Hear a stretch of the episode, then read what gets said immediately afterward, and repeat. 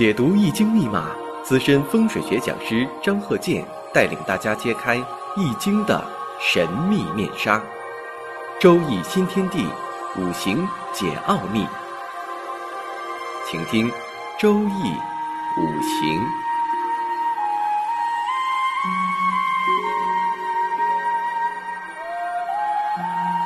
上山微电台荣誉出品。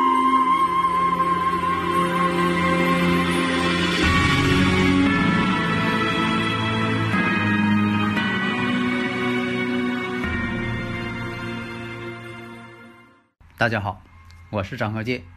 周易五行啊，我们看这个例子啊，癸巳、己未、庚辰、庚辰。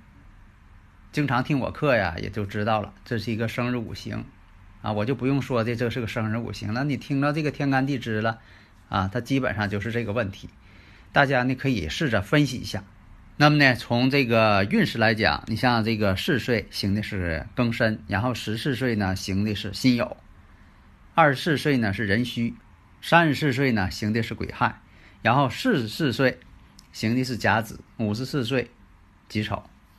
那么从这方面来讲啊，你根据这个生日五行，然后根据行运的是顺呐，是逆排呀，顺排逆排呀，这样呢你就知道了这个人。是男性还是女性？因为它有一定规律嘛，这个大家分清没有啊？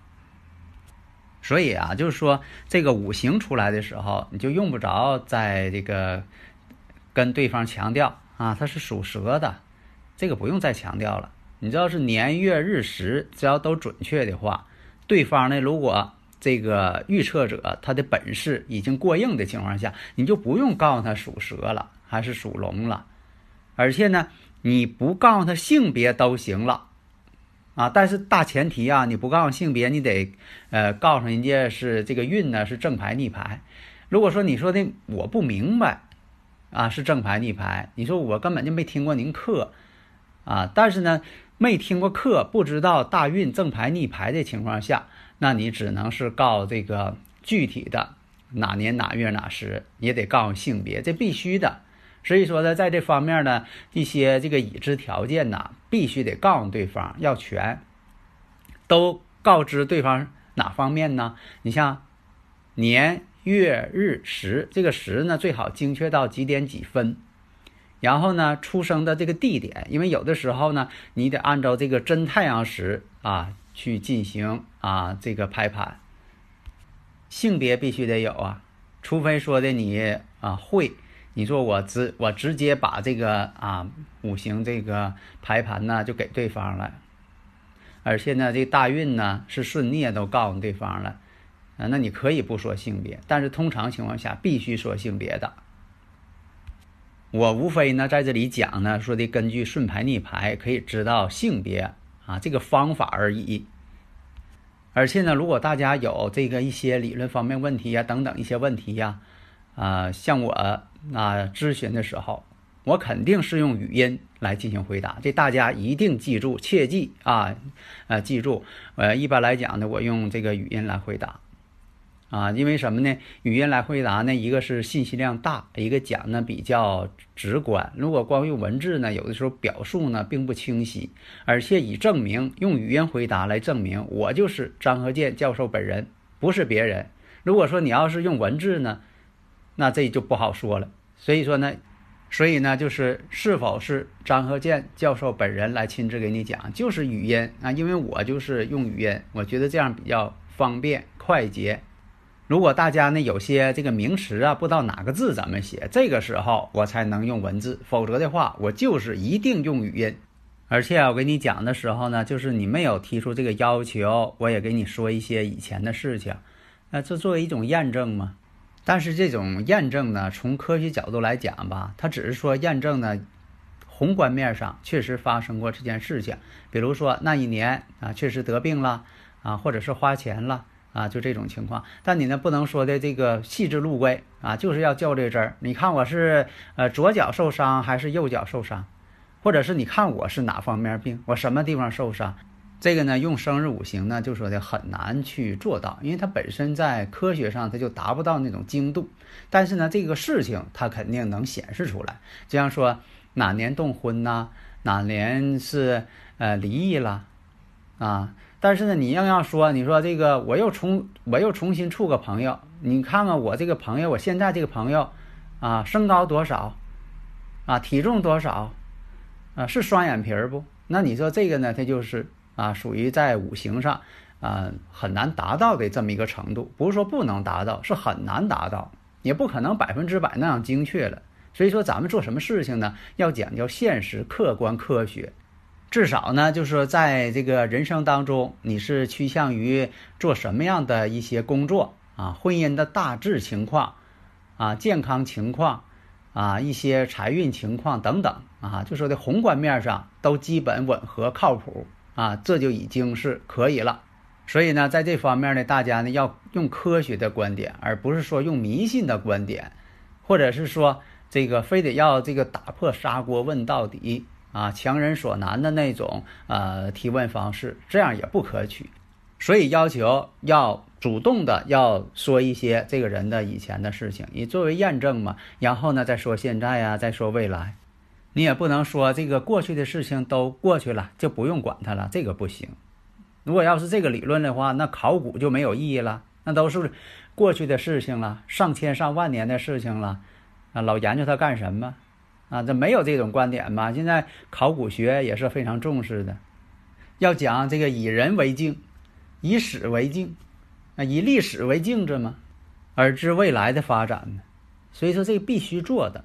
啊，所以大家呢，如果有理论问题呀，可以加微信幺三零幺九三七幺四三六。大家一定要注意啊，我这个回答问题的时候一定是用语音，因为这个语音呢，呃，到目前为止呢很难去这个仿冒啊。所以说，以证明呢，我就是张鹤健本人啊。所以说，大家呢有什么问题呢，咱们共同探讨。其实我是说的，想尽一切办法呀，要教会大家。啊，因为现在好多人呢听课呢听不懂，而且我讲的这个内容还很多。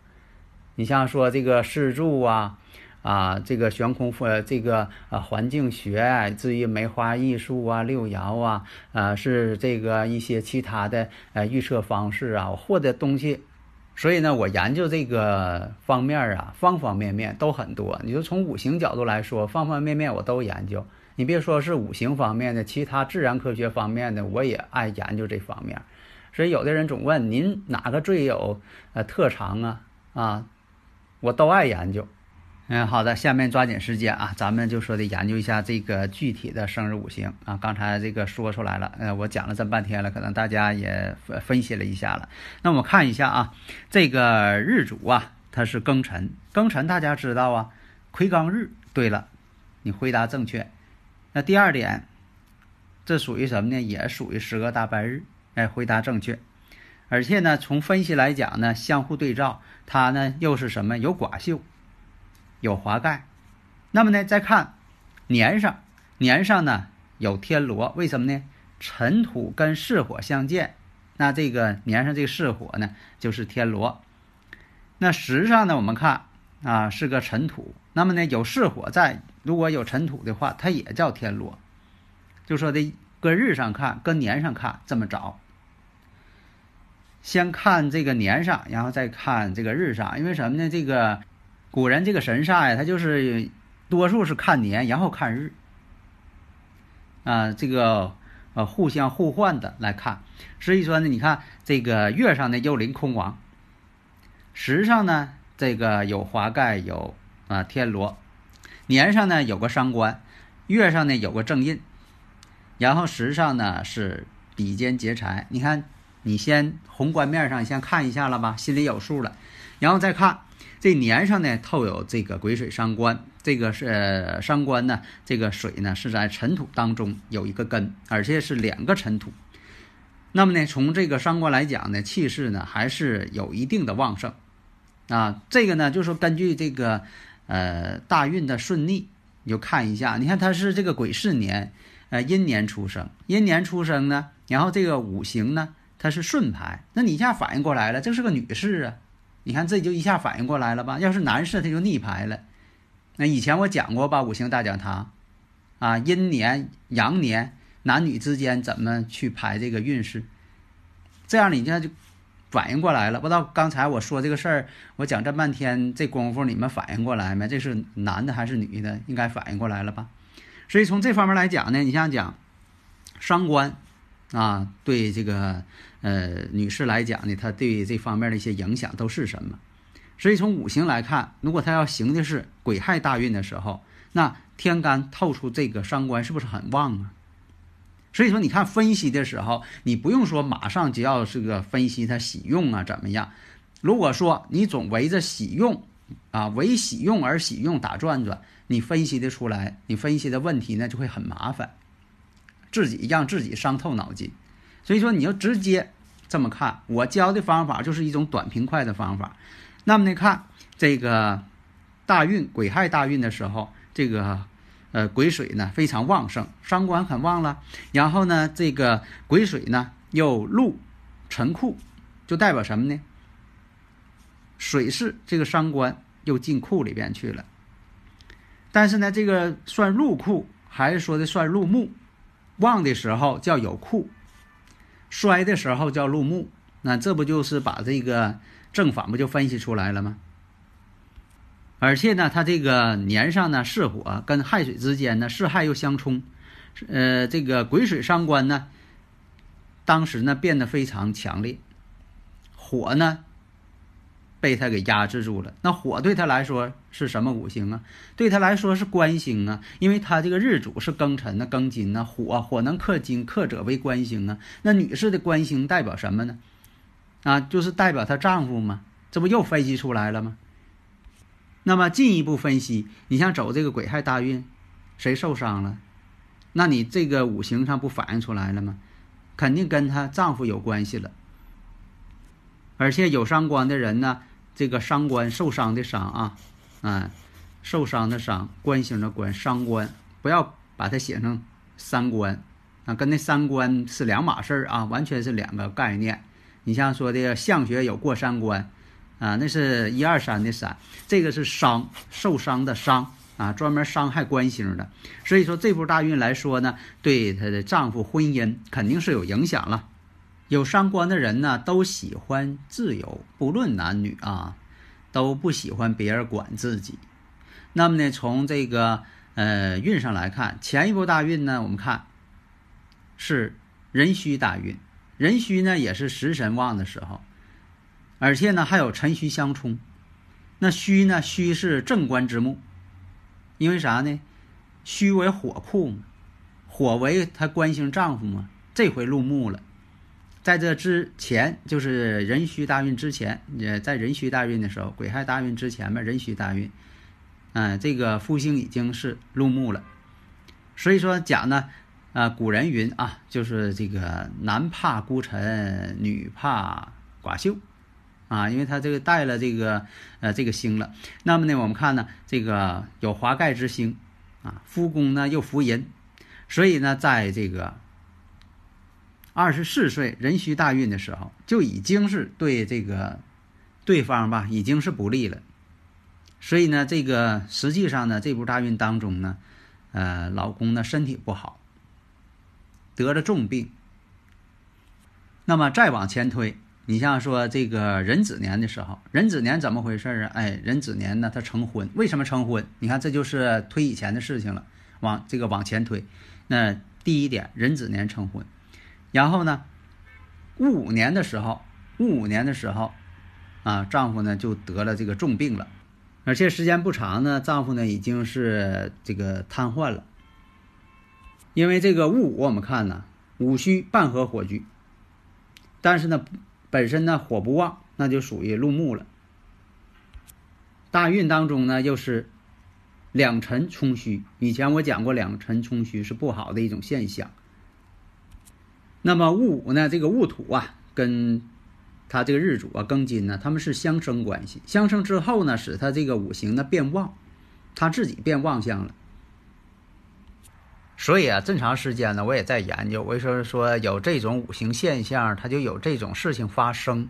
他们之间有什么内在的科学联系？查出本质嘛，你不能说的光为了现象啊，只研究现象，你不研究本质，你永远学不会。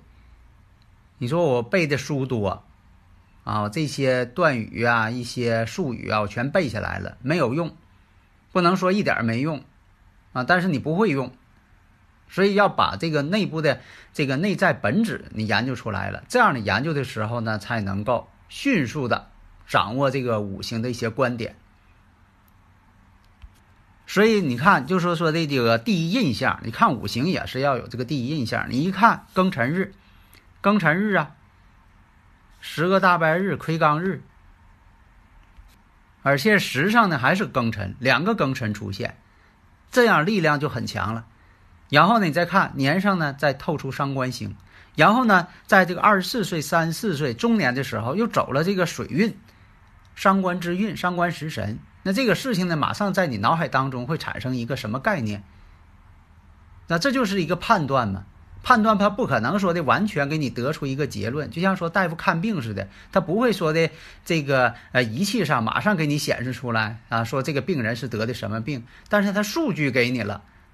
这个呢，是否是给对方呢进行确诊，由大夫呢来进行分析？所以这就是一个科学啊，这个按照科学方法来分析的过程，而不是说你凭空想象，按照迷信的方式。所以这个呢，是我教的这种啊科学的方式来认识问题。好的，谢谢大家。登录微信搜索“上山之声”或 SS Radio，关注上山微电台，让我们一路同行。